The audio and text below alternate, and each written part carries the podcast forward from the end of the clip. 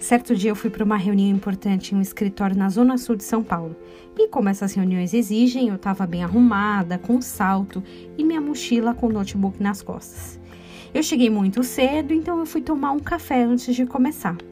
Ao sair daquela cafeteria lotada, eu tropecei na porta. Imagina toda a elegância caindo. Morri de vergonha. Da forma que eu caí foi ridículo. Eu levantei correndo e nem olhei para trás. Eu não tive coragem de encarar aquelas pessoas. Fiquei só imaginando, ai, o que, que será que elas pensaram de mim?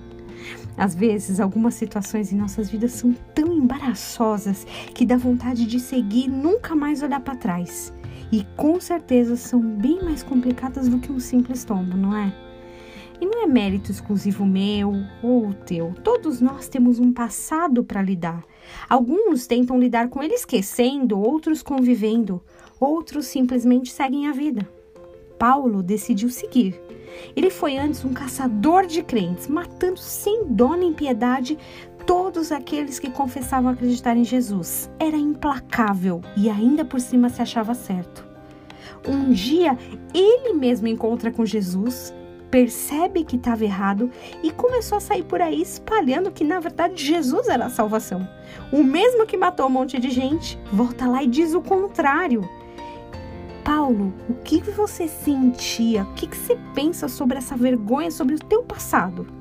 Provavelmente ele falaria assim: "Ah, bola para frente, moçada. Vamos focar no que importa." Nas palavras de Paulo, ele escreveu: esquecendo-me das coisas que para trás ficam e avançando para as que estão diante de mim.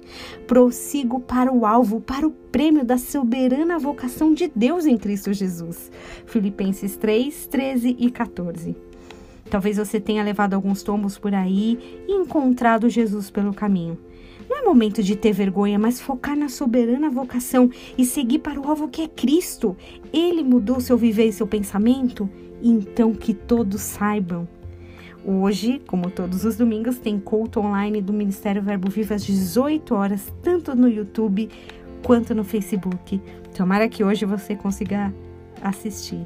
Tenha um dia abençoado em nome de Jesus.